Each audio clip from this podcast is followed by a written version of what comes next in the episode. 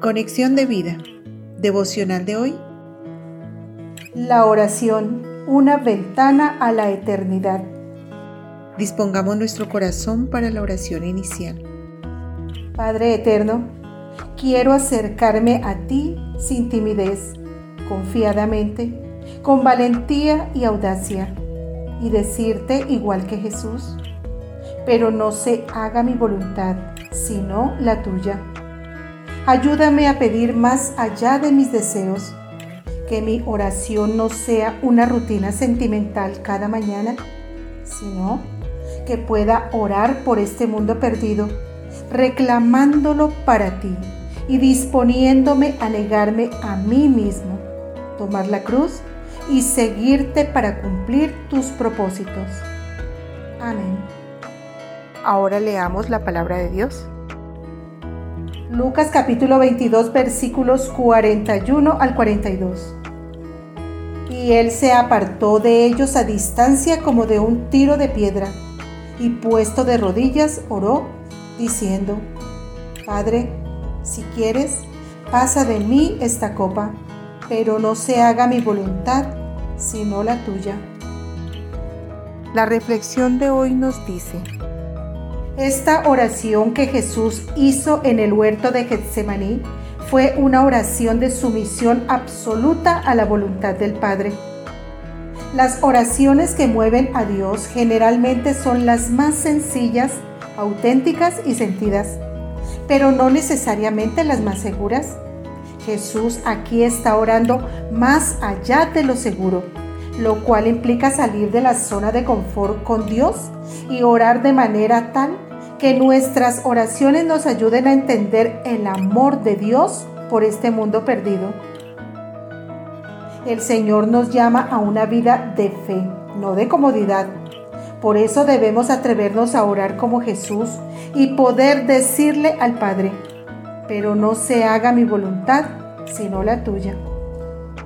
En lugar de pedir por una vida más segura, fácil y libre de estrés, el Hijo del Hombre en su humanidad, nos reta a amar a otros más que a nosotros mismos. En vez de complacer solo nuestros deseos personales, nos llama a negarnos a ellos por lo eterno en lugar de vivir lo que queremos. Nos desafía a no pensar en nosotros mismos, cargar la cruz y seguirle. Recordemos Mateo 16, 24.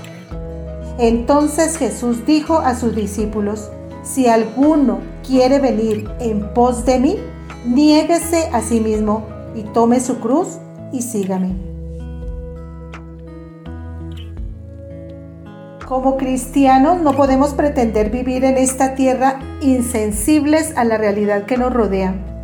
Estamos en un mundo en conflicto que sufre y está siendo consumido por el pecado y que necesita de la luz de Cristo.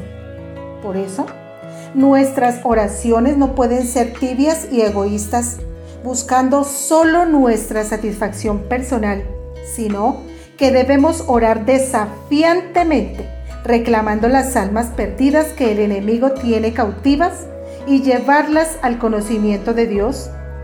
Nuestra oración debe ser una ventana a la eternidad. Jesús no solo retó a otros a renunciar a su propia voluntad, también vivió una fe peligrosa, ya que tocó a los leprosos, mostró su gracia a las prostitutas y publicanos, quienes eran despreciados socialmente. Se mantuvo firme ante el peligro y nos dijo, de cierto, de cierto os digo, el que en mí cree las obras que yo hago, él las hará también y aún mayores hará, porque yo voy al Padre. Juan 14, 12. Podemos hacer lo que Él hizo y aún más. Atrévete a orar pidiendo hacer su voluntad y no la tuya. Visítanos en www.conexiondevida.org. Descarga nuestras aplicaciones móviles y síguenos en nuestras redes sociales.